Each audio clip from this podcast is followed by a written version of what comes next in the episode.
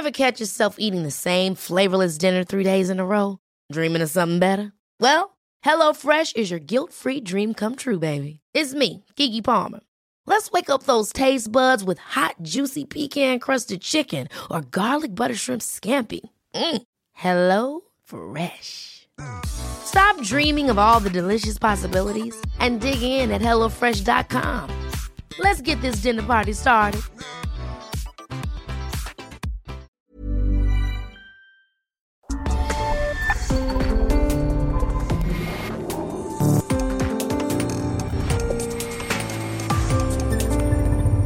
República H, con Alejandro Cacho.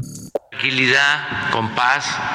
La violencia está limitada a muy pocas regiones del país y que tiene que ver más con el enfrentamiento de bandas. Ya no es el tiempo de antes cuando se le declaró la guerra a la delincuencia organizada, que perdieron la vida muchos inocentes. Llegaron a llamarles daños colaterales. Sí se acuerdan, ¿verdad? Ya eso no, afortunadamente, eh, sucede. Y eh, hay una disminución en la incidencia delictiva en el país en general. Eso es lo que dice Andrés Manuel López Obrador. Ese es el país que él cree que gobierna y donde usted y yo vivimos. Para él es el país de la paz y la tranquilidad, el país donde se vive feliz, feliz, feliz. El país de la paz y la tranquilidad en donde pues solamente hasta el mes de eh, marzo, el 28 de marzo, habían ocurrido 2.000 asesinatos, más de 2.000 asesinatos hasta ayer. Es decir, un promedio de 71 personas asesinadas todos los días en un país que vive en paz, que está tranquilo. Pero esta cifra, la de marzo, la de 2.008 homicidios, 71 al día, es superior a la de febrero y a la de enero. En enero hubo 69 asesinatos diarios, en febrero 66, ahora 71. Pero dice López Obrador que la inseguridad está localizada en algunas zonas, pequeñas zonas del país. Zonas como Guanajuato, donde han muerto 247 personas en lo que va del año, como Michoacán, donde han muerto, han sido asesinadas 239, el Estado de México con 231, Jalisco 113, Chihuahua 108 muertos en lo que va del 2022, 105 en Baja California y 98 en Zacatecas, 85 en Guerrero, 76 en Sonora, y 52 en la Ciudad de México. Y a esta lista, a esta lista, créame que podríamos agregarle más entidades, porque aquí solamente estamos hablando de 10, una tercera parte del país. Esas zonas, pequeñas zonas del país con problemas de inseguridad que dice López Obrador. Ahora, si lo dividimos en estados, hombre, la lista es mucho mayor, mucho más grande y mucho más aterradora. Buenas noches, bienvenidos a República H. Vamos a hablar de esto con Carlos Pena, director de T Research en un instante más. Sofía García, ¿cómo estás? Muy bien, ¿y tú? ¿Tú crees que vivimos en un país en paz? Yo creo que el presidente vive en un palacio totalmente ajeno a lo que vivimos acá afuera, ¿no? Y la gente, imagínate, la víctima de familiares eh, desaparecidos, las mamás de mujeres secuestradas y también eh, víctimas de feminicidios, eh, todo esto que nos dabas a conocer, la verdad es que pues yo no veo que sean pequeños lugares ni rincones escondidos en el De ninguna manera, de ninguna manera. Ayer lo que ocurrió en el aeropuerto de Cancún es muestra de eso de esa paranoia que vivimos, en la que vivimos los mexicanos y los visitantes. Porque los visitantes del extranjero vienen con la idea de que México es un país peligroso. Y esa estampida de turistas ayer en el aeropuerto de Cancún, donde supuestamente no hubo ningún ataque, no es otra cosa más que muestra de eso. Así es. Vamos a hablar con Carlos Pena, director de T-Research, sobre este país tan tranquilo. Bienvenidos a República H.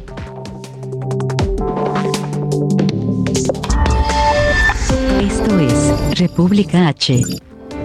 Me da mucho gusto saludarte, mi querido Carlos Pena, ¿cómo estás? ¿Qué tal? Buenas noches. ¿Cómo están, Alex, Sonia? ¿Cómo están? Gracias, gracias, Carlos. Vivimos en un país muy tranquilo, un país que está en paz, un país donde solamente en algunas zonas hay problemas de inseguridad, de acuerdo al presidente. ¿Cuáles son tus otros datos? Tú tienes otros datos, Carlos. Eh, eh, así es, como bien lo dices, en voz del presidente eh, vamos bien, va para abajo, este, estamos estables, pero por lo menos en sus mismos datos o en sus mismas cifras que yo entiendo, él revisa todas las mañanas, no parece ser así. Tan solo en lo que va del sexenio, Alex, te, te, comento, más de 116 mil homicidios, tan solo en este sexenio. El sexenio anterior completito, el sexenio tuvo 156 mil, es decir, estamos 40 abajo de rebasar a todo el sexenio de Enrique Peña Nieto. Ya rebasamos al de Vicente Fox, al de Ernesto Ernesto Cedillo, el de Carlos Salinas, estamos por nada a dos meses prácticamente de rebasar el de Felipe Calderón con 120 mil. A este ritmo estaríamos terminando el sexenio, si todo sigue como hasta ahora con este ritmo de crecimiento o de homicidios por mes, estaríamos terminando el sexenio según la proyección en más de 200 mil homicidios, prácticamente 213 mil homicidios. Sería el récord histórico en México ningún otro sexenio ni de cerca ha estado de llegar a los 200 mil homicidios. Tan solo febrero, Alex, fue en promedio, considerando los 28 días del mes, 81 homicidios diarios. En enero fue 79, en febrero fue 81. Por donde la veas, no está bajando. Si en enero fueron 79 diarios y, en febrero fueron 81, pues el problema se está agravando y ya no quiero ver cómo viene marzo con toda esta ola de, asesinatos, lo del Palenque hace unos días, Michoacán que está desatado, Colima que está desatado, Guanajuato no se diga. Bueno, como tú bien lo dices, el presidente lo dijo, Villano lo entendí cuando dijo, pero no se preocupe porque todo está concentrado en cinco o seis estados. Pues eso ya lo sabíamos desde que inició el sexenio, porque el problema siempre ha estado concentrado en cinco o seis estados. Pero además, Carlos, además no solamente son cinco o seis, son cinco o seis los más graves.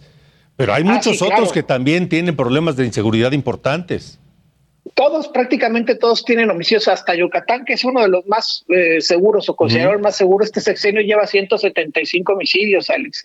Pero por considerando esos seis estados o cinco, bueno, pues estaría más fácil poder atacar el problema, pues nada más hay que concentrarse en cinco o seis estados y aún así no podemos, no podemos atacarlo. Pero más allá de eso, Alex, si me lo permites, más allá de los estados están los municipios. ¿Qué municipios son los de mayor este, complejidad o en los que está más desatada la, inseguridad en materia de homicidios. En primer lugar, fíjate nada más, Tijuana, Baja California, que es frontera, donde están llegando un montón de migrantes, muchísimos migrantes, particularmente de, Ucrania, están llegando todos los vuelos para tratar de cruzar Estados Unidos. En Tijuana, Baja California, está imparable la, el tema de homicidios. Le sigue Juárez, que uno pensaría que ya estaba fuera del radar, y no. Otra frontera. De los, otra frontera. Cajeme, Sonora, León, Guanajuato, que tampoco lo teníamos mucho en el radar porque considerábamos que era Celaya, que era este un poco el problema, ya es León, el problema también, ya es el cuarto municipio con mayor número de homicidios en lo que va del año, Zamora, Michoacán, Celaya, Guanajuato, Morelia, Michoacán, Guadalajara también tiene muchos problemas, Tlaquepaque, en Jalisco también, Acapulco, que es una zona en teoría debería ser tranquila por el turismo, tiene muchos problemas, Ecatepec que se le podría entender porque es un, un municipio extremadamente grande en población, está en el onceavo lugar. Sinaloa, Culiacán es el número 12. Fresnillo, que prácticamente Zacatecas es ese porcentaje, el estado en el que más ha crecido el homicidio doloso en México en lo que va del último año. Zacatecas ha crecido impresionante. En, en prácticamente en Quintana Roo, eh, que sería en esta parte de Cancún, lamentablemente Cancún o el municipio de Benito Juárez ya está dentro de los 15 con más homicidios en lo que va del, del año, Mexicali, Baja California. Así me podría ir prácticamente en todo el país.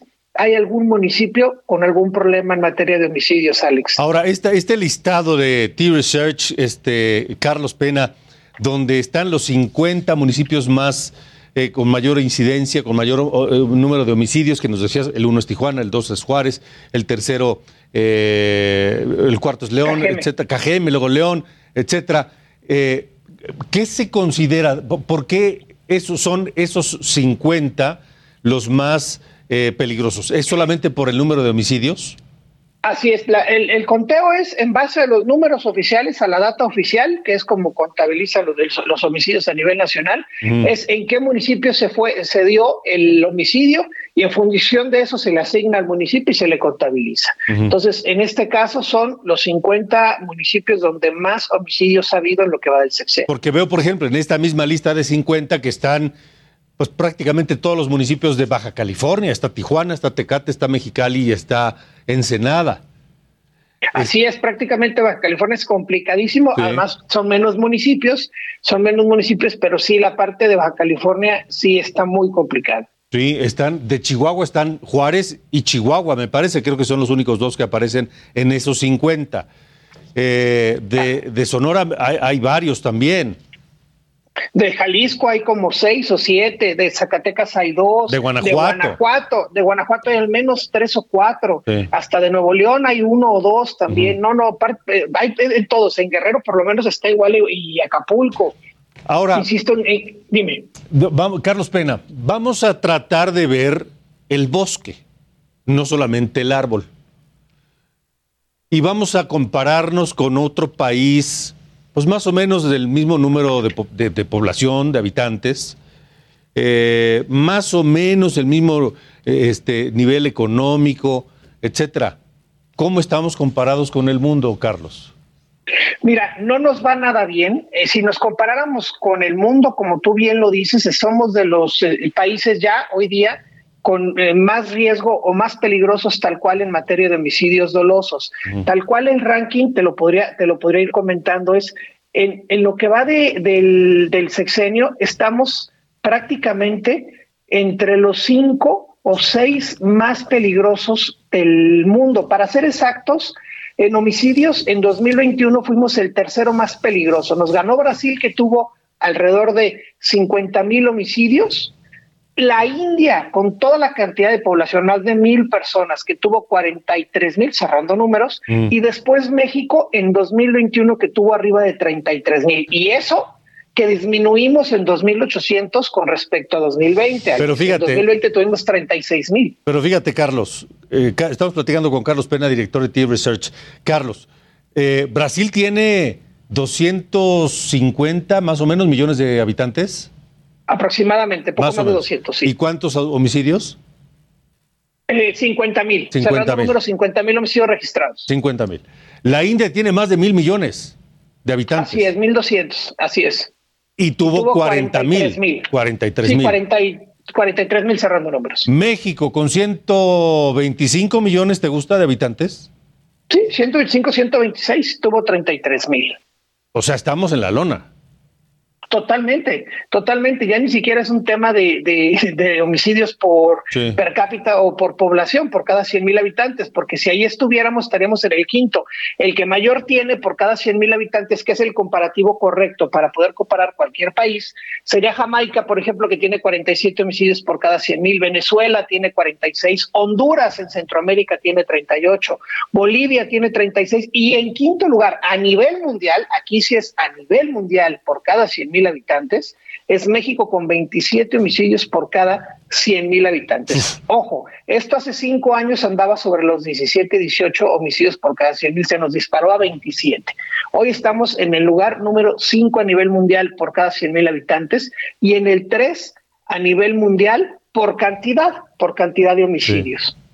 Pues ese es el país feliz, feliz, feliz, en paz y tranquilo que ve, que solo ve Andrés Manuel López Obrador. Carlos Pena, director de TED Research. Muchas gracias, como siempre, Carlos. Te mando un abrazo. Un fuerte abrazo a ambos. Bye. Y mire, si viviéramos en un país con esa tranquilidad, no hubiera ocurrido el, el, ataque de pánico que se produjo ayer en el aeropuerto de Cancún, cuando unos estruendos presuntamente provocados por la caída de unos anuncios provocaron esta estampida de gente aterrorizada pensando que había una balacera dentro del aeropuerto. La gente no reacciona así cuando está feliz, feliz y tranquila. La gente no reacciona así reclamándole a sus gobernantes que hagan, que cumplan con su obligación de buscar a los desaparecidos en este país, que son más de 100 mil desaparecidos. Que hay familias que los buscan incansablemente y que no los encuentran. Como le pasó al gobernador de Jalisco, Enrique Alfaro, en donde pues se topó con la el dolor y la desesperación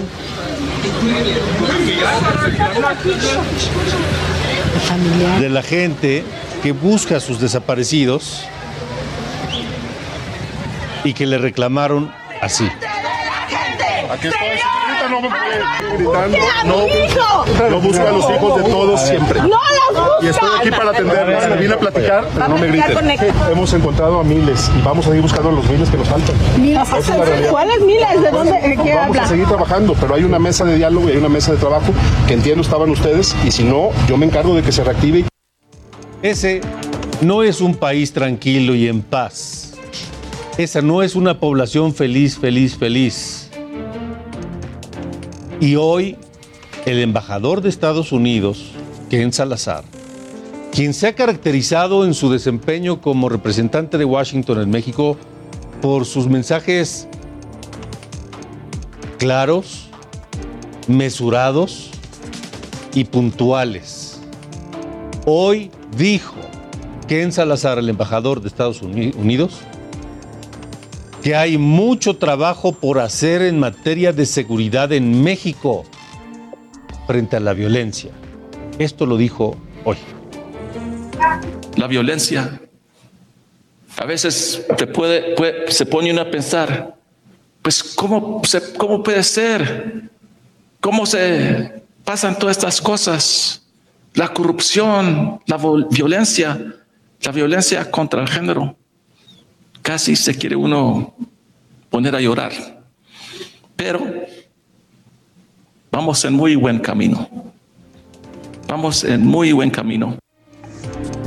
Dice el embajador de Estados Unidos, que lo entienda quien lo deba entender. Hay mucho por hacer, dice Ken Salazar. Sofía García. Así es, mira, todavía falta mucho que hacer y por eso, bueno, primero saludamos a quienes nos escuchan allá en, Michoacán eh, a través del 1240 de AM. Y hablando de estos temas, allá la Fiscalía de Justicia de Michoacán informó sobre las investigaciones que lleva a cabo eh, en torno a la masacre en el mundo feliz que tú dices, de 20 personas al interior de, pues de un palenque clandestino, esto en Sinapecuaro. Y para saber a detalle qué está pasando allá, te saludamos. Charbel, ¿cómo estás? Muy buenas noches. ¿Qué tal, Alejandro Sofía? Buenas noches. Eh, pues les platico algunos de los avances de estas investigaciones. Se sabe que el día de los hechos, eh, pues este palenque abrió eh, a las 3 de la tarde aproximadamente. En este lugar pues se reunieron aparentemente los integrantes de una célula delincuencial que fuera en la región oriente de Michoacán. Bueno, una vez que concluyeron las actividades que ahí se realizaban, como peleas de gallos, llegó una camioneta de una empresa de frituras, de ahí descendieron varias personas armadas que vestían ropas de camuflaje, estos delincuentes se apoderaron de un eh, camión de pasajeros que eh, utilizaron para bloquear la carretera, ingresaron a este recinto donde pues atacaron a los asistentes, entre ellos estaba el propietario del palenque, el rancho del paraíso, eh, quien fue identificado como Aviela de 59 años y su hijo Salvador A. ellos pues murieron en este lugar junto a otros a otras 17 personas, otras cinco personas también resultaron lesionadas pero en el trayecto a un hospital una de ellas también perdió la vida y eh, bueno, luego de este ataque los responsables se retiraron en diversos vehículos y dejaron abandonada esta unidad eh, comercial que contaba con reporte de robo eh, del 24 de marzo de la comunidad del Salitre Labrador en el Estado de México. Y bueno, en otro tema también les comento que la Fiscalía General del Estado ya identificó al presunto homicida del presidente de Aguililla, César Arturo Valencia Caballero, eh, quien fue asesinado el 10 de marzo. Durante estos trabajos que emprendió la Fiscalía, se identificó a Ricardo Carrillo Mendoza, el alacrán, como el autor material del hecho, por lo que ya solicitó la orden de aprehensión, misma que ya también fue obsequiada por el juez de control. El fiscal Adrián López Solís dijo que eh, ya firmó el acuerdo para el ofrecimiento y entrega de recompensa a quien proporcione información para la localización de este homicida y también eh, solicitó la fiscalía a las autoridades homólogas en el país que pues se sumen a esta búsqueda de este objetivo criminal, el asesino del alcalde de Aguililla. Esa es la información. Pues gracias, Charbel. Esperamos sobre todo que las cosas bajen allá en materia de seguridad. Ojalá, ojalá. Pero, Charbel, yo, yo te quiero preguntar, eh, ¿se confirma entonces la versión de que el presidente municipal de Aguililla fue asesinado porque no pudo impedir que llegaran las fuerzas federales a Aguililla, que fue asesinado por este por este jefe de, de, la delincuencia organizada porque no pudo impedir que llegaran las fuerzas federales a, al municipio? El móvil del crimen no ha sido revelado, no ha sido confirmado por la Fiscalía General del Estado. únicamente se sabe que fueron dos personas las que participaron en este crimen. Una persona que conducía una motocicleta y eh, junto a esta persona que fue quien finalmente, eh, esta persona podaba el alacrán, que, eh, quien fue el que lanzó los disparos contra el alcalde. Sin embargo, pues las razones que llevaron a estas personas al homicidio del alcalde no han sido reveladas. De acuerdo, Charbel, gracias. Seguimos pendientes. Pero hay más en este país tranquilo y en, este recorrido que hacemos por, por el país, en este, en este tema de seguridad. Mira, en Zacatecas, por ejemplo, vámonos hasta allá.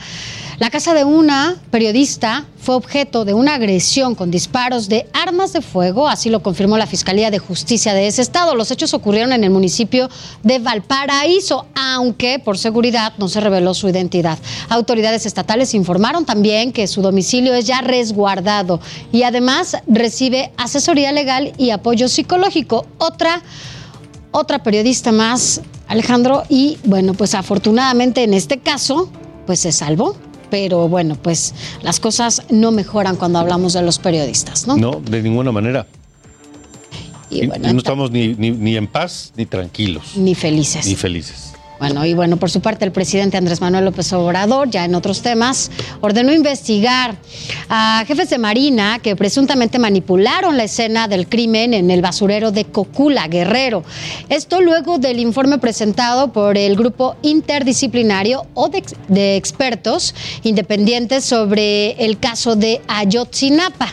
Vamos a escuchar lo que dijo el presidente Andrés Manuel López Obrador hoy por la mañana se dio la instrucción que se investigara a los jefes de Marina que participaron en ese operativo y ya han declarado todos los que participaron, eh, sobre todo eh, el almirante responsable del operativo. Esto es República H. Cambiemos de tema. Dejemos al país tranquilo y en paz, por un lado, al feliz, feliz, feliz y hablemos de otros temas. El presidente López Obrador recibió hoy a los gobernadores de Jalisco, Enrique Alfaro, y de Nuevo León, Samuel García, en Palacio Nacional. Hablaron de la escasez de agua que se padece tanto en Jalisco como en Nuevo León. Y luego del encuentro, ambos salieron contentos, optimistas. El gobernador de Jalisco, Alfaro, adelantó que las obras para mejorar el servicio de agua en Guadalajara podrían comenzar en unos meses más. La verdad es que me fue muy bien. El presidente eh, cumplió su palabra. Eh, pudimos establecer ya una ruta acordada de trabajo. Las obras para el sistema de abastecimiento para nuestra ciudad iniciarán ya en este mismo año. Eh, estimo que en dos o tres meses podremos estar ya arrancando con las obras. Y en el caso de las obras de agua, el acuerdo es para que la federación pueda hacer la inversión por casi 6 mil millones de pesos. En el caso de Samuel García, gobernador de Nuevo León, Dijo que en breve llegarán nuevas obras para mejorar el abasto de agua a la zona metropolitana de Monterrey. Y es que la escasez es de tal dimensión en Nuevo León que apenas ayer Samuel García informó que la presa La Boca pues ya no será utilizada más. Gran reunión con el presidente Andrés Manuel Vamos a arreglar el tema del agua de una vez por todas para Nuevo León, para la zona metropolitana. Vienen muchos proyectos de agua y también muy contentos porque estaba la gente de Banobras, de Comunicaciones y Transportes, de Hacienda. Vienen buenas noticias para Nuevo León. Lo que sí dijo el presidente López Obrador, lo que sí dijo fue que la solución de sacar agua del pánuco que proponía Nuevo León, simple y sencillamente, no es viable. Esto es República H. Vamos a una pausa, pero vamos a regresar a hablar de la reforma electoral que propone el presidente López Obrador. Ahora, la ofensiva final hacia el INE ha comenzado. Regresamos. Regresamos. República H con Alejandro Cacho. Continuamos en República H. Gracias por estar aquí. Saludos Monterrey y su zona metropolitana que nos escuchan a través de Heraldo Radio en Monterrey en 99.7 Heraldo Monterrey.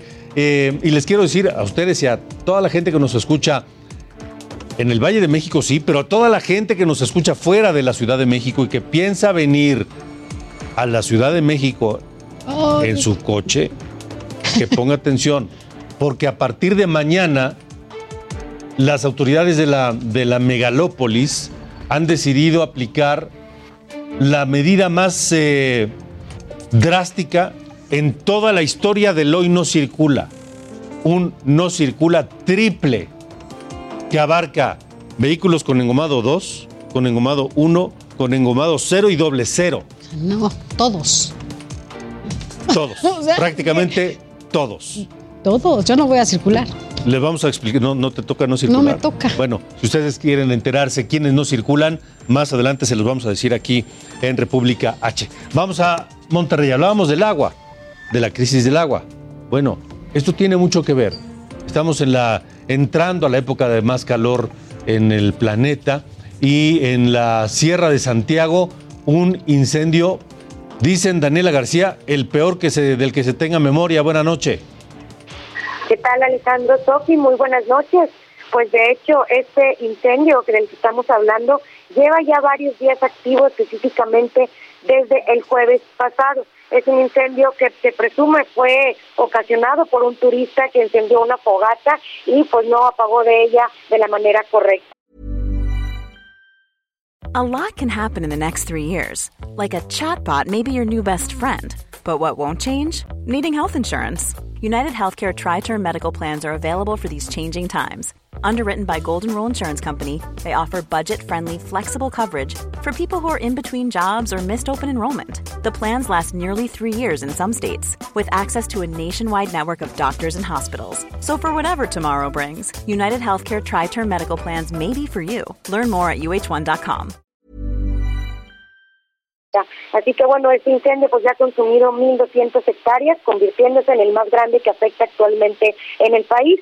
Hoy estuvo la Coordinadora Nacional de Protección Civil, Laura Velázquez, visitando la zona y señaló ella que este incendio ha superado ya el incendio que se encuentra en Gómez Farías, en Tamaulipas. Ese ha consumido 720 hectáreas y el de Chiapas, Chiapas registra una afectación de 400 hectáreas. 1.300 son las hectáreas que ha consumido el incendio de la Sierra de Santiago, según el corte que nos ha dado hace algunos minutos Protección Civil. Y bueno, lo que comentaba a Protección Civil eh, Nacional en esta visita que se tuvo el día de hoy, Alejandro Sofi, es que tiene un control del 40% del fuego y de 25% de liquidación. Se encuentran trabajando 350 brigadistas en el combate al incendio entre personal de Protección Civil del Estado, municipal, CONAFOR, Sedena, brigadistas voluntarios, bomberos del Estado. Y bueno, Velázquez también reconoció que no saben cuándo estarían terminando las labores para controlar este fuego, ya que las condiciones climatológicas están afectando las labores. Se encuentran eh, pues trabajando en apagar el fuego, pero Afortunadamente, dicen, no se encuentran en riesgo comunidades en la zona después de que fueron desalojadas 57 familias de la zona Potrero Redondo la semana pasada y el saldo actualmente sigue siendo blanco. Y bueno, justamente este incendio pues ha llevado a las autoridades del Estado de Nuevo León a interponer denuncias penales. El alcalde de Santiago, David de la Peña, adelantó que están terminando las investigaciones para confirmar el origen de este incendio, que como les comentaba, la teoría que se tiene actualmente es que fue un senderista, sufrió una herida y tuvo que dormir en el bosque, por lo que prendió una fogata, pero no apagó de ella de la manera correcta. Una vez que se concluyan las investigaciones, interpondrán esta denuncia penal contra quien resulte responsable. En este momento, el acceso a la zona está restringido a la población, solo pueden acceder los cuerpos de auxilio y de hecho, hablando justamente de los cuerpos de auxilio, han hecho un llamado a la ciudadanía a hacer donaciones de víveres y agua para apoyar en las labores de combate que están haciendo desde hace cinco días. De acuerdo. Daniela García, gracias. Seguiremos muy atentos. Gracias. muy buenas noches. Buenas noches. Pues nos espera un momento importante en cuestión de incendios. La verdad es que no la vamos a pasar bien en todo el país porque en Tlapa Guerrero también se combaten tres incendios activos. Son cerca de 200 personas entre brigadistas de protección civil, elementos del ejército y pobladores los que eh, se enfrentan a estos siniestros. Autoridades calculan que hasta el momento son alrededor de 80 las hectáreas afectadas en la zona.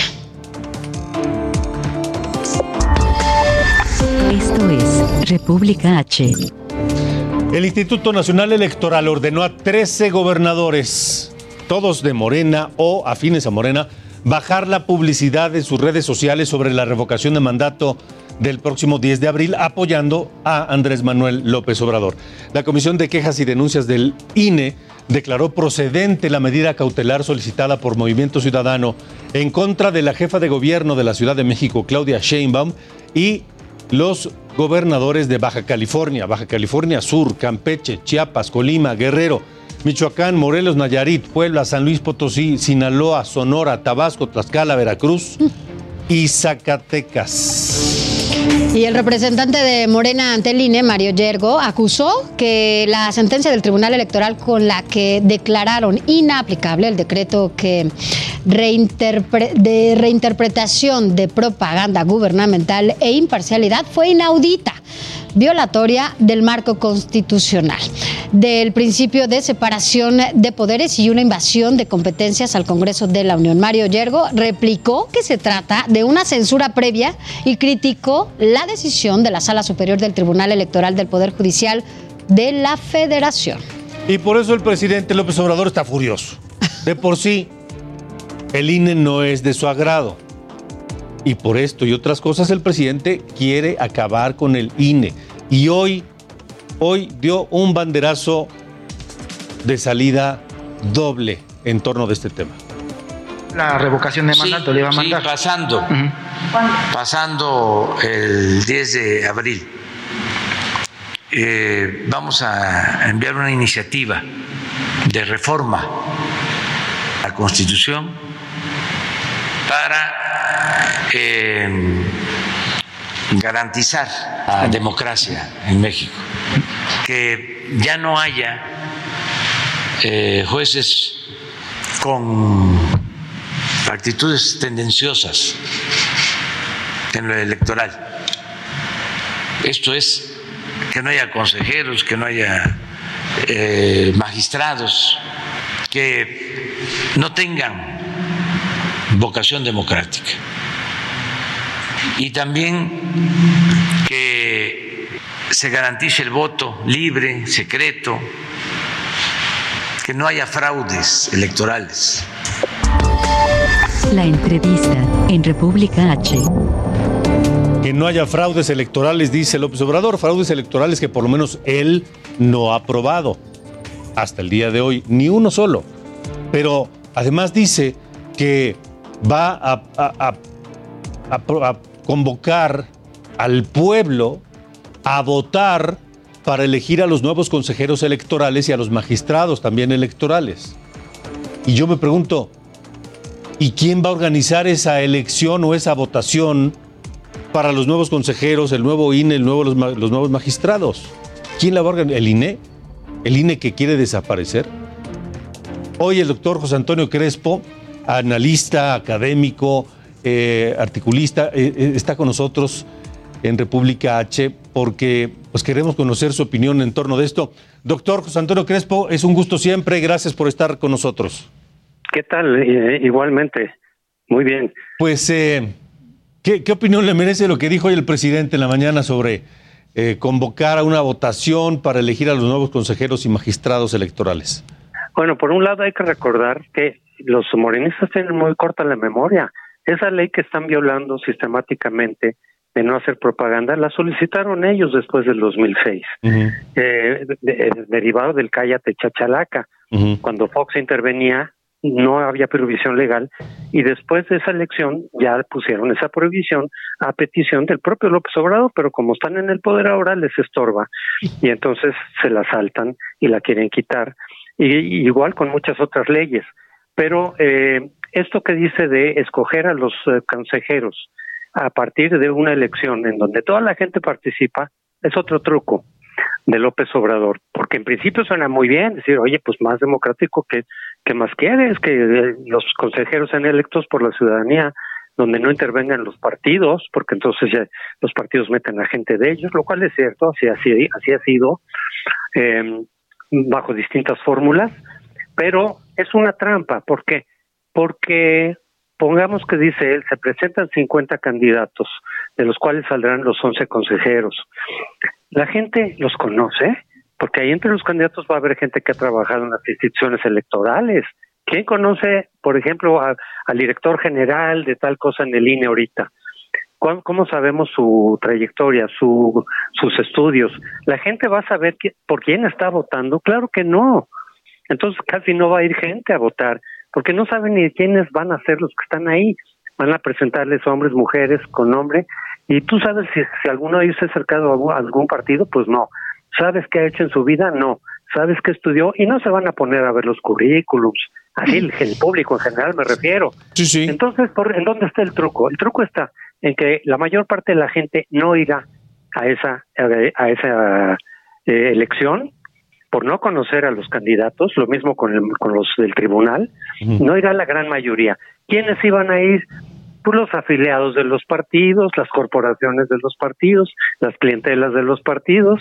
Entonces, eso es una forma en la cual el partido más grande, el partido que tenga, sobre todo el que esté gobernando, con sus recursos, con gente movilizada en el gobierno, como le hacía el PRI, con sus cuadros, con sus eh, cuadros, con sus militantes, con las corporaciones que, integran ese partido, son los que van a decidir gente que esté vinculada con Morena y que va a ser el presidente y la mayoría de los consejeros. Es una trampa más, porque López Obrador es muy bueno para eso, para darle la vuelta a la ley, para engañar a la gente, para hacer trampas que parezcan incluso además democráticas. Entonces, esta propuesta habrá que discutirla. Hay otras propuestas mucho mejores donde también eh, los partidos ya no intervienen. Yo llevo desde el 2003 proponiendo una fórmula en donde salen consejeros sin intervención de los partidos y por lo tanto con mayor probabilidad de autonomía e imparcialidad.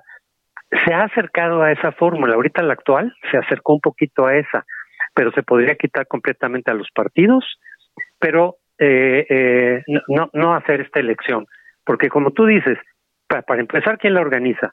Segundo, nadie va a ir, porque no, no va a conocer a los candidatos. ¿Quiénes van a ir? Los partidos. ¿Qué partido va a tener ventajas? Pues los más grandes y los que manejan recursos y los que manejan personal de gobierno. O sea, es una trampototota para garantizar el 2024. Ahora, pero con, con ropaje de, de democrático. Claro. Ahora, doctor José Antonio Crespo, ¿podemos hacer algo? Porque hasta el día de hoy, con este tema de la propaganda electoral de la, de la revocación de mandato, el INE parece estar amarrado de pies y mano, amordazado, este, parece un florero, para utilizar los términos de la 4T. Lo que pasa es que muchos de los procesos no, no, no, no se pueden resolver de inmediato. O sea, el INE lo que puede hacer, que es lo que ha hecho primero, medidas cautelares. Si no le hacen caso, tiene que investigar el INE quién pagó esos espectaculares, por ejemplo. Mm. Tiene que ir con quienes ponen los espectaculares, decir, a ver, ¿quién te pagó? Una sociedad X.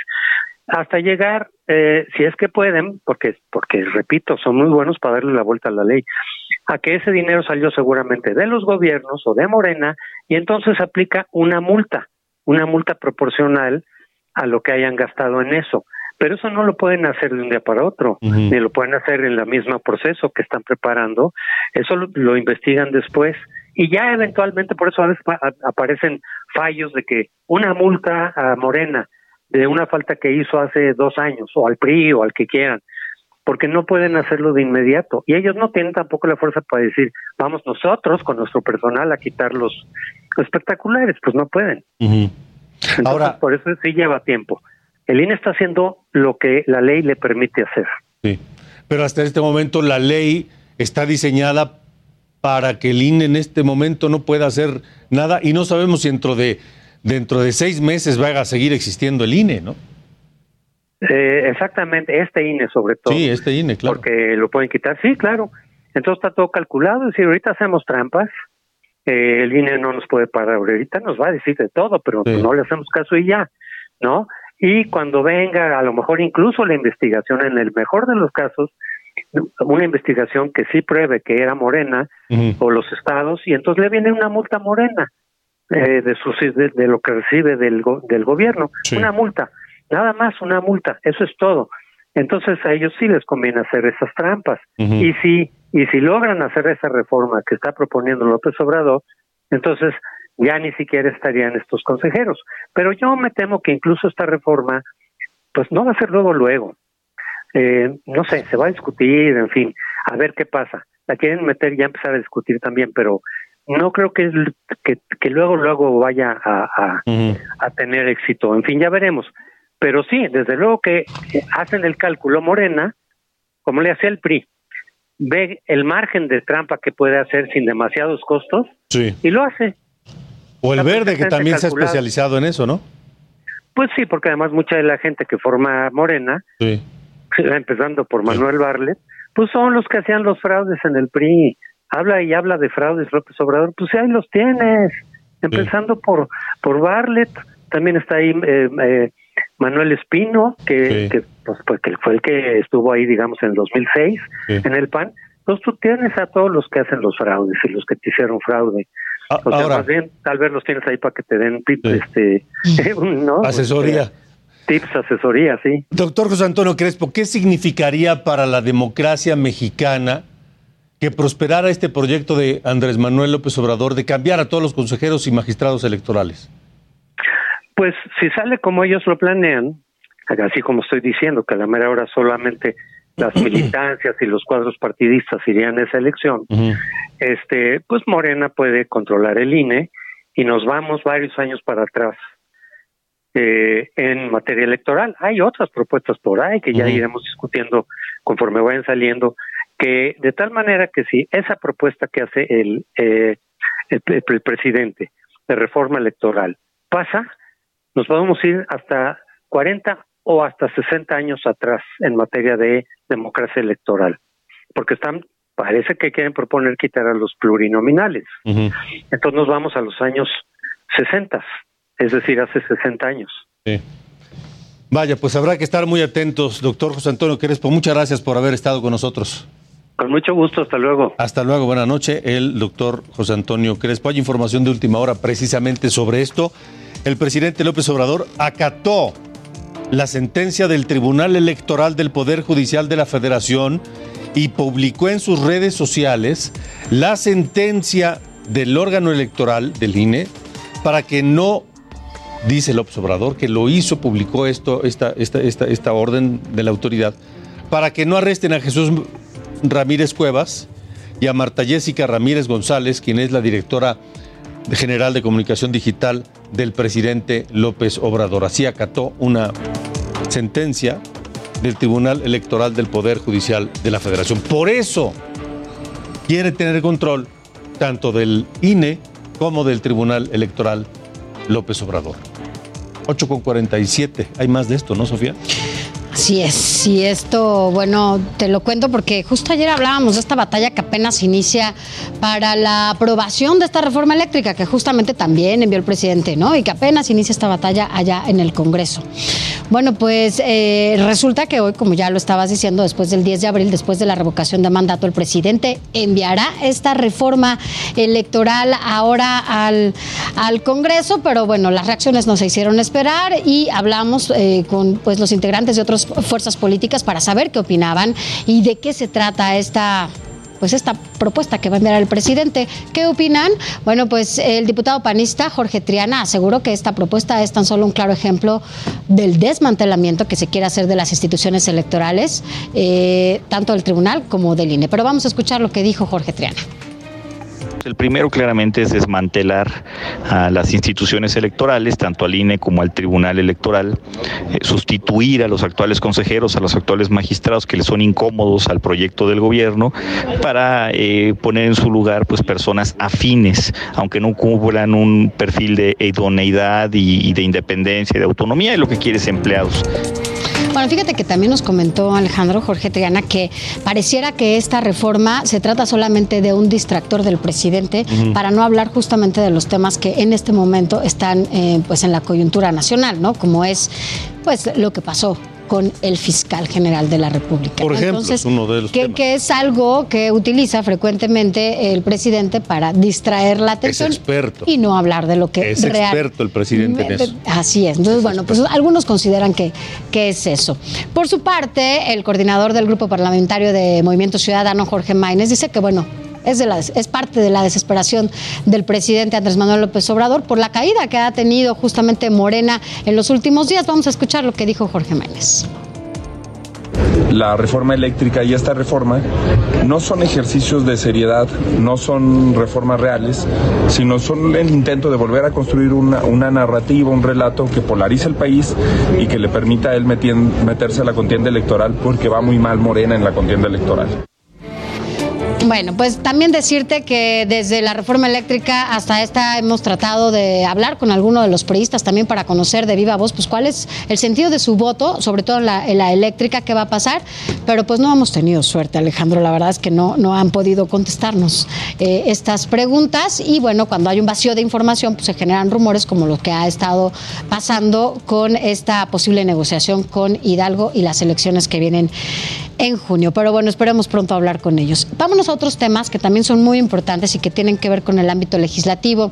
Y es que, bueno, pues decirte que se aprobó, se aprobó con 347 votos en el Pleno de la Cámara de Diputados lo que es la Ley de Movilidad y Seguridad Vial. Esta ley que, bueno, pues ya pasa al Senado para su aprobación y se prevé con esta ley eh, reducir el número de muertes en, de accidentes en tránsito, garantizando el derecho constitucional a la movilidad de las personas bajo condiciones de seguridad vial, accesibilidad, eficiencia, sostenibilidad, eh, calidad inclusión e igualdad. Además, establece para aquellos que les gusta la velocidad, bueno, pues ya que se reduzcan estas velocidades y accesibilidad a los espacios públicos y medidas, ahora sí, para quienes no les gusta utilizar el cinturón de seguridad, ahora sí tienen que utilizarlo y el casco de moto de de motociclistas, bueno, tendrá que ser obligatorio. El alcoholímetro, el alcoholímetro va a todo el país y será permanente. Así que, bueno. pues son, son buenas noticias porque esto puede ayudar a que se reduzcan los accidentes. Salomón Chertorivsky, diputado de MC y presidente de la Comisión de, de Movilidad, bueno, pues celebró esto y habló, habló de la aprobación de esta ley. Esta legislación hace honor a las víctimas que han fallecido, a todas las vidas que se han visto truncadas y a todas las familias que han quedado quebrantadas por tragedias que pudieron ser evitadas. Bueno, pues así las cosas son buenas noticias y buenas para todas y todos en este país en movilidad. Así que si te gusta la, la velocidad, ya no vas a poder correr. Ya no se puede, muy bien. bueno. Muy bien, bueno, pues eh, a ver, le habíamos dicho, ahorita vamos a ir a Oaxaca, allá, allá hubo, bueno, vamos a Oaxaca. Saludos a quienes nos escuchan en Capital, Oaxaca y en Tehuantepec, porque hubo elecciones extraordinarias en Oaxaca y en Veracruz. Y el resultado sorprende. Vamos contigo, Karina García, a Oaxaca, porque a Morena no le fue nada bien en estas elecciones extraordinarias en Oaxaca. Así es, Alejandro, Sofi, buenas noches. Comentarles que el partido Morena perdió seis de los siete municipios donde se celebraron elecciones extraordinarias, mientras, mientras que el partido Verde Ecologista prácticamente arrasó al ganar cuatro concejalías del mismo, en tanto el PRI, PRD y Nueva Alianza obtuvieron el triunfo en Santa Cruz, Jojocotlán, municipio del Valle Central, y en Mitla la victoria fue para, para el PAN y Nueva Alianza. Santa Cruz, Jojocotlán, San Pablo, Villa de Mitla, Chahuites, Reforma de Pineda, Santiago La Santa María Mixtequilla y Santa María Charañi fueron los siete municipios donde se celebraron los comicios el domingo pasado. En ninguno hubo incidencias que lamentar, reportó la Secretaría de Seguridad Pública. Y bueno, finalmente de los cinco municipios de Morena solo ganó en Santiago La Hollada, donde un grupo reducido de pobladores intentó boicotear la elección con un bloqueo y posteriormente la quema de una patrulla municipal en la entrada de la población. Alejandro Sofi es el reporte. Gracias, Karina García. Buenas noches. Entonces, Morena perdió 6 de 7 en Oaxaca. 6 de 7. Gracias, Karina. Gracias, buenas noches. Buenas noches. Saludos también a Veracruz. Allá nos escuchan, por supuesto, en Heraldo Radio. También hubo elecciones extraordinarias y Morena perdió 3 de 4. 3 de 4 municipios perdió Morena en Veracruz en estas elecciones extraordinarias. Y una cosa más, perdió hasta un candidato encarcelado por el gobernador Cuitláhuac García. Así está la cosa. Mañana no circulan casi ninguno. Ya, ¿para qué le digo? Casi ninguno. Casi ninguno. Todos los dos, casi todos los unos, en fin porque se nos acabó el tiempo, desgraciadamente. Bueno, ahorita lo publicas en tus redes. ahorita lo, publicamos en las redes, sí.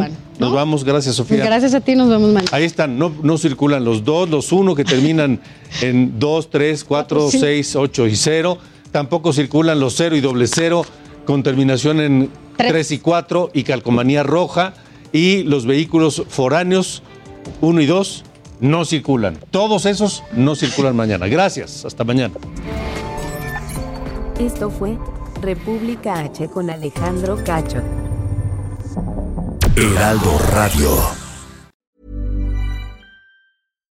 Hi, I'm Daniel, founder of Pretty Litter. Cats and cat owners deserve better than any old-fashioned litter. That's why I teamed up with scientists and veterinarians to create Pretty Litter.